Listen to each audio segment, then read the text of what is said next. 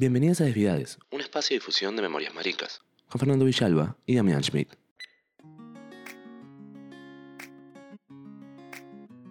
Bienvenidos a este nuevo episodio de Desviades, este espacio en el cual trabajamos la cultura, la historia y las memorias de la comunidad LGBTIQ de la Argentina y del mundo. En esta ocasión vamos a trabajar una, una serie que fue completamente revolucionaria en plantear muchos nuevos aspectos de nuestra adolescencia, de nuestra juventud, y que ha dado que hablar mucho en estos últimos tiempos. Para ello, les vamos a presentar a nuestros miembros del elenco rotativo, a Mauro Sotelo y a Máximo Benítez. Hola Mauro, Máximo, ¿cómo andan? Buenas, ¿cómo andan? ¿Todo bien? Todo bien, Dan. ¿Vos, Máximo, cómo estás? Buenas, todo bien por suerte espero que ustedes también estén bien y me alegro de estar acá de vuelta. Bueno, como verán, nuestro equipo desviado está acá siempre firme junto al pueblo. Pero bueno, cuestión, la serie que vamos a analizar en el episodio de hoy es Sex Education, ¿sí? Una serie que ya tiene tres años al aire, ¿sí? Bueno, 2019, dos años en realidad, en Netflix y que cuenta ya con tres temporadas, ¿sí? Es una serie de origen británico que cuenta con la actuación de Gillian Anderson, Asa Butterfield, Emma Mackey, Nkuti Gatwa, Connor Swedless y Kedar Williams Stirling. Justamente a partir del surgimiento de la tercera temporada y de que algunos de los integrantes de Desviades estuvimos viendo la serie y nos interesó, es que surgió esta idea de hablar un poco de este contenido en nuestras redes. A mí, para empezar, me gustaría preguntarle a uno de los más jóvenes de la casa, a Máximo, ¿qué piensa de la serie y también en qué punto él se sintió identificado con lo que aparece? Porque Máximo, más o menos que tiene la edad de los personajes que aparecen en la serie. Entonces, Maxi, ¿qué cosas te parecen que reflejan las cuestiones que le pasan a, los chicos y a las chicas y a las chiques de tu edad? Y tal vez qué cosas te parecen que faltarían agregar en la serie. Bueno, la verdad a mí me pareció una buena, una re serie. Muchos adolescentes, algunos amigos también la vieron y les pareció bueno porque habla de temas de que podemos ver en la sociedad que es como no, no se habla mucho. Porque piensan que son temas que, por así decirlo, indignan. Pero la verdad que a mí no, no esperaba la hora de que salga una serie así como, como esta serie. Em, la verdad que hay mucha diversidad sexual, mucha libertad. ¿Y qué te parece que fue lo que más te identificó a vos con la serie? Eh, sí, con los personajes LGBT, que hay pocos, pero nada, eh, me, me sentí identificado con eso. Dentro de los personajes LGBT que aparecen en la serie, a muchas personas que la vieron les pareció un poco polémico la pareja que hacía Eric y Adam en la segunda temporada, ¿sí? Porque justamente Eric rompe con el novio que se encontraba en su momento para este, pasar a estar con Adam, ¿sí? Eh, corta con Rahim. Recordemos que Adam, ¿sí? Es, es el hijo del director de la escuela, que eh, era básicamente un bully, ¿sí? un, chico que este, molestaba al resto, que era muy violento, pero que a partir de la segunda temporada y en la tercera temporada es como que hace un cambio como súper drástico. A vos, Maxi, ¿qué te pareció eso? ¿Qué te pareció el personaje de Adam? Que es bastante particular dentro de la serie. Claro, Dan, como lo que vos decís, básicamente hacía mucho bullying y más a Eric. En la segunda temporada vemos un gran cambio en el que se fue descubriendo más, fue hablando con Ola también y nada, se fue hallando un poco más y descubriéndose. En la segunda temporada podemos ver que los últimos capítulos empieza a pasar tiempo con, con Eric y nada, la verdad que al principio fue un, un personaje que nada, llegué a odiar porque las actitudes que tenía. Pero después cuando se fue descubriendo sí mismo, nada, ya, ya me encariñé con ese personaje más. Adoro el ship. Bien, y además, yo cuando, cuando veo a Adam, me da esta imagen del tema de la masculinidad. ¿sí? Le contamos a, a la audiencia ¿no? que además de los estudios propiamente del feminismo, ¿no? existen otros estudios derivados del feminismo que son los estudios sobre las masculinidades. ¿Sí? Lo que plantea las masculinidades es justamente todos los prejuicios y todas las preconcepciones que eh, acarrea la idea de ser varón, ¿no? Entonces, en el caso de Adam, es como que al principio de la serie representa todos esos estereotipos de lo que significa ser, no sé si un varón, sino como un macho, ¿no? Cogerse a todas las minas, ser espachero, meter miedo, ser fuerte. Y después vemos como entre entre la segunda y la tercera temporada es como que se va deconstruyendo el personaje. Justamente aceptando también su propia identidad, ¿no? Eso, eso me pareció muy, muy piola, porque obviamente no va a la teoría de la masculinidad, pero lo, lo plantea en un lenguaje mucho más simple que la verdad este, sirve muchísimo también para poder comprender. Mauro, yo sé que Mauro vos no viste toda la serie, pero estuviste chusmeando y también seguramente habrás estado escuchando los comentarios del público que sí la vio. ¿Qué, repercusiones te llegaron sobre la serie, Mauro? Bueno, yo en realidad la serie la comencé a ver en su momento cuando salió en el 2019, vi un par de capítulos. Personalmente yo no, no soy muy partidario de las series producidas por Netflix, suelen no gustarme, tal vez la juzgué mal y no la seguí viendo por eso, pero en su momento fue una gran repercusión la que generó Sex Education, sobre todo por, por las tramas que tocaba, las libertades que tenían los personajes, cómo representaba la juventud, porque no hay que olvidar también que es eso, una serie con un público destinado para adolescentes. Yo creo que, si bien no vi Sex Education cuando era más chico, he visto otras series con temáticas tal vez parecidas, o sea, son un grupo de adolescentes que está creciendo, que se conocen del secundario y se van vinculando entre ellos. A mí, para mí, revolucionario en su momento fue Glee. Estamos hablando de un joven Mauro de 14 años que la empezó a ver en el 2009 más o menos. Y yo tal vez la comparo con, con eso, con series como Skins o otra producción de, de Netflix que fue 13 razones. Pero yo creo que esta serie fue un poco más allá y se metió de lleno con la sexualidad de los adolescentes, no de una forma tan, tan vulgar como por ahí hacia Skins. Yo creo que es un poco más light. Sí, yo justamente estaba pensando en Glee cuando empezamos a hablar de, de Sex Education, ahora que empezamos el capítulo, pero me parece que justamente Sex Education tiene de alguna manera como alguna función pedagógica, es como que busca enseñar a su manera sobre algunas cuestiones relacionadas a la educación sexual. Otra cosa que es interesante y por la cual se difiere, se diferencia de Glee, es que este, la mayoría de los actores tienen una edad más o menos parecida a los personajes que representan. Son un poco más grandes, igual, si no me equivoco, pero no tanto. En el caso de Glee, por ejemplo, sí pasaba, no me maten les fans de Glee, que a mí también me gusta la serie, ah, este, pero en general los personajes de Glee eran interpretados por actores más grandes, ¿sí? Que en general es lo que suele pasar, ¿no? Si analizamos las este, series juveniles.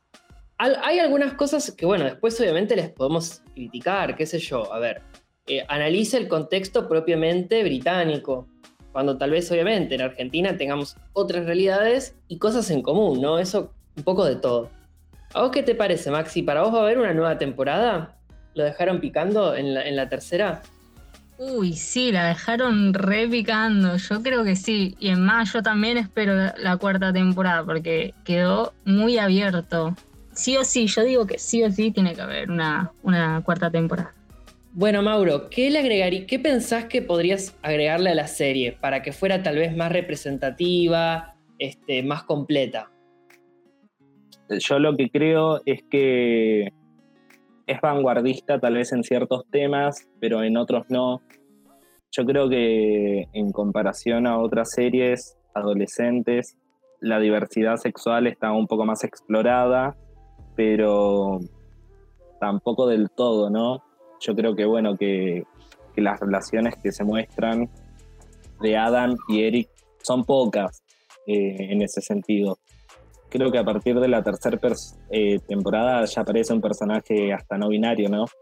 Yo creo que esas cosas son vanguardistas y el público al que quiere llegar es juvenil. porque yo creo que queda enmarcado en eso, no porque los personajes tengan esa edad, sino porque son los que más abundan, creo yo. Yo creo que tal vez los personajes adultos no tienen como tramas más tan complejas o involucradas con, la historia principal y que si no se exploran la, la serie no avanza. Pero yo creo que, que esto que vos decías de que busca mostrar tal vez la realidad británica, a mí me pareció un concepto que yo creo que, sufren todas las series de Netflix, yo por eso soy crítico de ellas. Yo creo que están todas armadas y que vos fácilmente notas cuando una serie es de Netflix. Y yo creo que esta peca lo estereotipado que están los personajes, esto que vos remarcabas de Adam. Era como este típico homofóbico que, que después resulta eh, ser gay. yo creo que recae en esos, en esos estereotipos el protagonista, bueno, sale de lo común, no es popular. Eh, bueno, en el caso de Adam, igual es muy glee. Eso de el, homofóbico eh, violento que después termina siendo gay. Eso pasa en Glee también. Sí, pero en Glee no era un personaje principal. Yo creo que Adam acá se roba un poco la serie porque yo, yo le reconozco cierto carisma al personaje. Más allá de que tal vez sea producto del actor, yo creo que está un poco más ligado en, el personaje. Yo creo que el personaje lo buscaron hacer así. Eh, no me parece mal el personaje de, Eric, eh, me parece muy simpático. Yo creo que es una representación muy buena porque vive su homosexualidad como muy libremente, ¿no? Ya desde un principio. Yo algo que, que sufro mucho cuando veo series, ahora ya no, yo ahora veo otro tipo de series, pero durante hasta mis 20 años he visto series que, que buscaban llegar al público juvenil y la mayoría siempre trata como de explorar el camino a la salida del closet. Y eso es un poco fuerte porque vos, serie que veía, series que, que lo único que hacían cuando aparecía un personaje gay era que, todas sus tramas giraban alrededor de que, eran gays, de que estaban fuera de la norma. Entonces como que era un personaje que, que se iba desarrollando pero que, buscaba contar esa situación. Y a mí eso me molesta mucho en la serie. Yo creo que en esta serie no va por ese lado, eso me parece muy bueno. En cuanto a lo que dijiste de, de que la serie tiene como el eje de la sexualidad, eh, recuerdo en realidad que al principio se criticaba un poco el hecho de si lo que estaban transmitiendo era un buen mensaje o no, porque si bien el personaje que por ley se podría decir eh, tiene la sabiduría sobre la sexualidad humana, es la madre del protagonista, el protagonista también como que hace un rol de, sexólogo en, la escuela, y yo creo que tal vez uno nunca sabe a qué público le está llegando, si se, si se quedan solo con esa información podría ser mala. A mí me parece igual que la información que se transmite en el programa es bastante interesante, digamos. No sé si es mal informa en ese sentido. Por eso yo les decía antes que me parecía bastante didáctica la serie. Transmite mensajes piolas en general. Excepto, hay una cosa que, por ejemplo, no vi en la serie. No vi una representación, por ejemplo, de la sexualidad. Entonces, acá sí, bueno, va un spoiler, ¿sí? De, lo que es la las primeras escenas del primer capítulo de la tercera temporada, ¿sí? Que arranca con todo escogiendo, ¿sí? Empieza así. Obviamente, en diferentes situaciones, con sus parejas, etcétera, ¿no? E, en la intimidad de cada uno. Eso, es, esa parte de la tercera temporada, que fue el comienzo, a mí la verdad que me chocó un poco. En el sentido de que, a ver, en la realidad no es tan así, o sea, sí, obviamente la gente tiene relaciones, pero no está todo el tiempo teniéndolas. Obviamente es una exageración dramática para la serie, pero también esto, pensar que hay gente que no quiere tener relaciones y no se siente identificado con este, las relaciones sexuales y prefiere no tenerlas. Eh, me parece que eso sí, por ejemplo, faltó. Yo pienso que los personajes de Sex Education tienen bastante desarrollo y eso me parece piola también porque muchas veces pasa, ¿no? Como que se, podrían haber centrado, por ejemplo, en una cuestión tipo, no sé, este personaje es gay y listo, pero no, hay una exploración bastante interesante en la historia, en los vínculos entre los personajes, eh, que también tiene que ver con la educación sexual, ¿no? Los vínculos entre los personajes. Así que nada, eso me parece también bastante piola. Ahora, ya que tenemos acá a Mauro, que es un especialista también en otras series del pasado, ¿sí? Eh, sobre la comunidad LGBT, por ejemplo, eh, te quería consultar, a ver, bueno, ¿qué otras series conoces y cómo tratan también el tema de la educación sexual y también de la diversidad, ¿no? Ya que estamos en Desviades, eh, me gustaría también conocer tu opinión sobre eso. Bueno, en principio yo te voy a hablar sobre las series que ya nombré. Primera instancia sobre Glee, que para mí fue la apertura al mundo gay. Yo la empecé a ver apenas salió, ya eh, el pequeño Mauro Gay estaba desarrollándose y a mí fue una serie que me ayudó muchísimo para apoyarme. Yo por esto mismo entiendo el valor que tal vez para esta generación tiene Sex Education, porque yo creo que es un público que en su momento podría haber sido compartido por lo que estuve viendo, ¿no? Yo a, a la conozco en profundidad. Me parece que se aleja un poco de series como Skins, otra serie que yo también vi cuando era chico, que a mí nunca, personalmente nunca me gustó. Yo lo que vi de Sex Education sí me, me agrada, es la palabra. Skins yo la miraba porque me gustaba, pero hoy en día yo creo que, que representa una juventud como hiper descontrolada, súper promiscua, que, no niego de que uno eh, en su adolescencia no, no trata de vivir como en la serie, pero yo creo de que, que Sex Education es como mucho más ATP, no apta para todo público. Espera, ser promiscuo igual no necesariamente sería algo malo. Qué sé yo, eso depende de la interpretación, ¿no? De cada, de cada uno. Obviamente, obviamente. Pero, por ejemplo, justamente el otro día estaba viendo un video en el que criticaban, por ejemplo, el lema Love is Love, ¿no? Como el amor es amor. Porque claro, qué sé yo, las relaciones pueden no pasar necesariamente por un amor romántico, por ejemplo. Y por ejemplo, digo, a ver, en la serie tenemos al personaje principal, a Otis, sí que sale con la chica más popular de la escuela.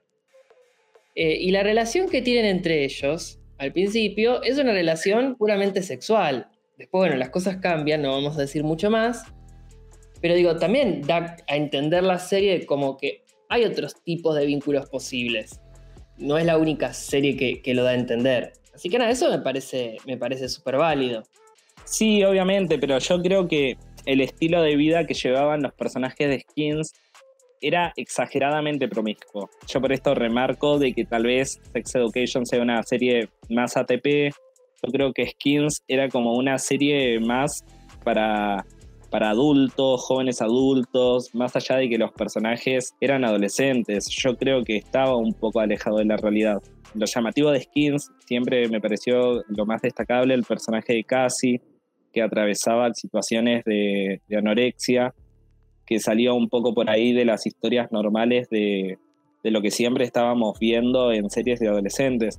Yo me voy a ir un poco más, más atrás, muy atrás, porque esta serie es de cuando yo estaba naciendo, pero yo la he visto porque yo me crié delante de una televisión prácticamente. Creo que ahora la pueden encontrar en Netflix, que es Dawson Creek, que esa serie también me ayudó mucho. Tenía un personaje homosexual, que la salida era como súper wow, porque fue el primer beso gay en televisión en horario como estelar, así de una serie super vista. Beverly Hills 9210, pero el remake, que también es un poco más antigua, aunque en realidad es de la época de Glee, estaba como súper de otro lado, al ser una remake, retomaba historias de una serie que, que, que transcurrió en los 90, pero también tenía un personaje gay. Yo por eso apoyo mucho que las series adolescentes muestren este tipo de cosas. Yo siempre lo remarco, que es la representación, más allá de, las quejas que pueda haber a veces, yo creo que siempre es importante eh, encontrarnos con personajes eh, que nos estén eh, visualizando nuestras realidades en pantalla. Y me parece súper bien y súper trascendente el personaje no binario, que a mí me llamó mucho la atención porque no es un tema que, que sea tocado ¿no? mucho en las series. A mí me parece interesante también ahí en Sex Education, que se hace como a, lo largo de las temporadas, es como que la visibilidad LGBTIQ es como que va creciendo. Eh, de una primera temporada donde algo se muestra, pero muy tímidamente, hay mucha mayor presencia eh, de la diversidad en las últimas dos temporadas. Y bueno, creo que un poco más en la tercera. Y ahí también retomo lo que decías vos, ¿no? La importancia de la visibilidad, eh, no solamente, bueno, en las series juveniles, por supuesto, sino en todas las series, en que, que haya visibilidad, digamos, de personajes de nuestra comunidad. No como un requisito, no como algo que hay que hacer, eh, pero sino, bueno, como mostrar parte de la realidad, ¿no? Que nosotros estamos presentes en, en todos los ámbitos de la vida, ¿no? Y a esto se suma la importancia de dar visibilidad en un contexto como es la juventud o la adolescencia, porque muchas veces pasa que los jóvenes o los adolescentes, formando parte de la diversidad, se sienten en soledad como que nadie les comprende o, que no tienen el apoyo suficiente, digamos. Entonces, me parece que eh, en ese sentido el papel de esta serie, como otras, ¿sí? más pioneras, tal vez como Glee, cumplen un rol bastante interesante, ¿no? Este, bueno, nada, eso quería aclarar también. Sí, yo acá voy a sacar dos o tres puntos y no me los olvido mientras voy hablando. El primero va a ser esto que vos decís, de cómo lo acompañan a uno en este proceso de descubrimiento. Y yo me refugié mucho, mucho en Glee. Eh, no te puedo decir que era un Glee, que era el nombre que, tenía la comunidad fanática de esta serie, pero sí era una serie que yo amaba por completo, por completo. Más allá de que los personajes a mí no me representaban, yo creo que tenía todo, toda esta aura queer que, uno se sentía muy ameno y, que bueno, yo con acceso a internet a esa edad y todo, eh, estaba como muy pendiente de lo que iba pasando. Segundo, en cuanto a la representación, yo creo que hoy todas las series tratan estos personajes. Hay personajes con diversidades sexuales en todas las series. Yo creo que no hacerlo habla como muy mal, al menos que la serie misma no amerite a, meterlos, pero yo creo que, hay una búsqueda intencional de estas representaciones. Eh, yo sé de que series juveniles hay un montón en este momento, que hubo que nunca vi, como eh, de 100 creo que se llama, está Riverdale, 13 razones, yo nunca la terminé de ver, la primera temporada la vi entera, sé que hacia la última temporada un personaje principal terminó saliendo del closet, todo, pero en su momento, en, en, la primera temporada, ese tema no se tocaba. A mí las series juveniles siempre me, llamaron la atención por, por lo que representan. Eh, tuvimos el ejemplo de, de Blas y Junior en, una serie juvenil que, hubo acá en la Argentina, Simona, que yo recuerdo también de que, de que esa, esa serie trascendió mucho esta relación trascendió mucho en realidad, porque representaba algo nuevo. Yo creo que en la Argentina nunca se había hecho algo así para adolescentes. Eh, recuerdo estas cosas de, cuando uno está al pedo con internet y se pone a chusmear de que en la serie de verano del 98 ya fue transgresora en su momento, pero después hubo todo un periodo de como, no sé, 20 años que no hubo personajes LGTB jóvenes eh, representados en la pantalla de, de la TV argentina. Eso es algo muy criticable porque a uno lo dejaban bastante en la lona en ese sentido. Se tenía que encontrar representado en series de afuera y sabemos que las realidades de, que viven los adolescentes de, otras culturas son muy diferentes a, a la que atraviesa un adolescente argentino. Me parece igual que esto que vos decís, como que las series argentinas no tenían tanta representatividad, cierto. Pero también, a ver, eh, a nivel internacional, ahí les recomendamos sí que miren el, episodio 1, ¿sí? De nuestra, de nuestra serie de podcast, en donde hablábamos también, sí, que a nivel este, internacional también pasó que fue un proceso bastante largo. E incluso hay varias series que reflejan series documentales, ¿no? Que reflejan que recién las series de los 2000, de los 2010, recién fueron generando también mayor visibilidad. Y que muchas veces la visibilidad que existía tanto a nivel internacional como a nivel argentino de la diversidad era denigratoria, ¿no? Donde, no sé, era el estereotipo del gay, el estereotipo de, no sé, la mujer trans, por ejemplo, todo con una mirada discriminatoria y prejuiciosa. Eh, así que yo creo que es un camino en realidad que eh, se fue recorriendo como en paralelo, me parece. Pero nada, sí lo que rescato de lo que decís es eh, tener también producciones locales que reflejen, por ejemplo, las realidades locales. Eso me parece sí súper importante. Sí, yo igual creo de que, de que fue como la última serie en tratar este tema y de estar al tanto de la situación. Yo no, no he visto más producciones infantiles igual. Ya no son productos que, consumiría. Yo supongo de que en este momento debe haber Disney Latinoamérica debe estar produciendo sus series para un público juvenil. Yo creo de que, que todavía es muy conservador lo que consumimos. Ah, eh, 100 días para enamorarse nos mostraba, ¿te acordás? Icónico para mí. Esa creo que claro. Pero fue al mismo tiempo, si mal no recuerdo. Eran series que tal vez competían. Pero 100 días para enamorarse fue un poco también, un poco bastante transgresón en mostrarnos un, un adolescente transexual. Pero después, yo te estoy hablando de una serie que salió cuando yo tenía 20 años. A mí las series que me acompañaron en mi adolescencia fueron otras y no fueron locales. Justamente por esto, no, yo no, no me sentía identificado. Y yo soy de la gente que busca encontrar como un enlace potente con la serie, porque si no a mí me suelen aburrir. Yo soy más de las películas. Pero por eso te digo de que para mí en su momento Glee me ha acompañado bastante por la situación que yo en ese momento estaba viviendo.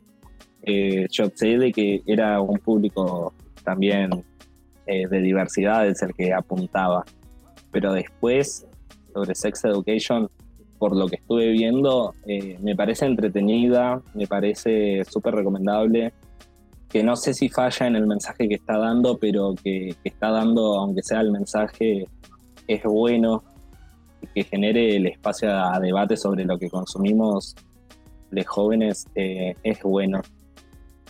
No sé vos qué opinás al respecto. Sí, mira, justamente también para cerrar un poco ¿no? la idea de Sex Education, ¿recomendamos Sex Education? La respuesta es sí. Principalmente si sos un adolescente o un joven que nos estás escuchando, o mismo si sos un profe o una profe o una profe que eh, da clases y está interesada en la ESI? La respuesta es absolutamente sí, porque hay un montón de temáticas o un montón de cuestiones que para los jóvenes pueden identificarles en su vida diaria, en las cosas que les pasan, en sus dudas, en sus experiencias. Y a los docentes también como una manera de reflexionar sobre las diferentes expresiones que pueden tener la ESI y las realidades que viven también este, los adolescentes. Así que bueno, es una serie divertida, es una serie ligera, no tiene la profundidad que pueden tener tal vez otras series, pero la verdad que es sumamente entretenida y sumamente didáctica para, este, para poder trabajar todas estas temáticas, ¿sí? Por lo que estuvieron vendiendo, es una serie que yo vería. Eh, yo ya te digo, yo creo que la, juzgué mal en un principio porque los resúmenes que vi me llamaron la atención. Eh, es una serie que tal vez la miraría de, un tirón directamente porque eso también es lo que te provoca las series de Netflix. En comparación a, otro producto que ya nombré, que es 13 razones, yo creo que el mensaje que da es muchísimo más positivo, muestra una realidad como muchísimo más ligera, como vos dijiste. Y yo creo que es entretenida. Tal vez todos los miembros de una familia lo podrían ver si no tienen familiares muy fachos y, y muy cerrados de mente las temáticas que tratan están buenas.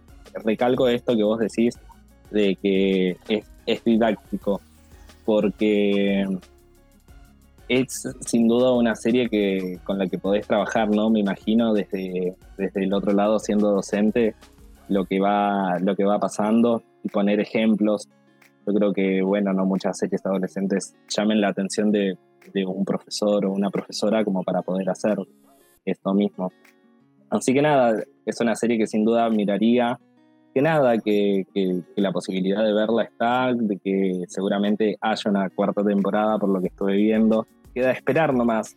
y también de que sepan terminarla bien, porque hay muchas series de que por extenderlas se pierde ya el sentido de la serie. y Yo creo que con esta serie, mientras estos chicos sean adolescentes, no van a hacerlo. Así que, que bien. Entonces queda que nuestros oyentes vean la serie, que si la vieron también nos comenten por las redes sociales a ver qué les pareció, si están de acuerdo con lo que nos comentaron. Y obviamente estaremos ahí atentos a ver si sale la próxima temporada, que calculo que saldrá el año que viene o el próximo.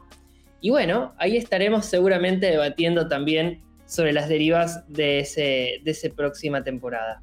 Así que bueno, estamos escuchándonos en el aire, sí, de Transistemas también en redes de podcast y obviamente no se olviden de seguirnos en nuestra página de Twitter, DesviadesAR, en nuestro Instagram, Desviades, y además inauguramos una nueva página web en la cual vamos a estar, ya se han subido algunos artículos, ¿sí? Bastante interesantes que han subido Mauro y Fernando también a la página web. Así que bueno, el link de la página se encuentra en la biografía de nuestras redes sociales, así que vayan ahí a buscarnos y bueno, estamos ahí en el aire conversándonos y escuchándonos. Nos vemos. Hasta la próxima.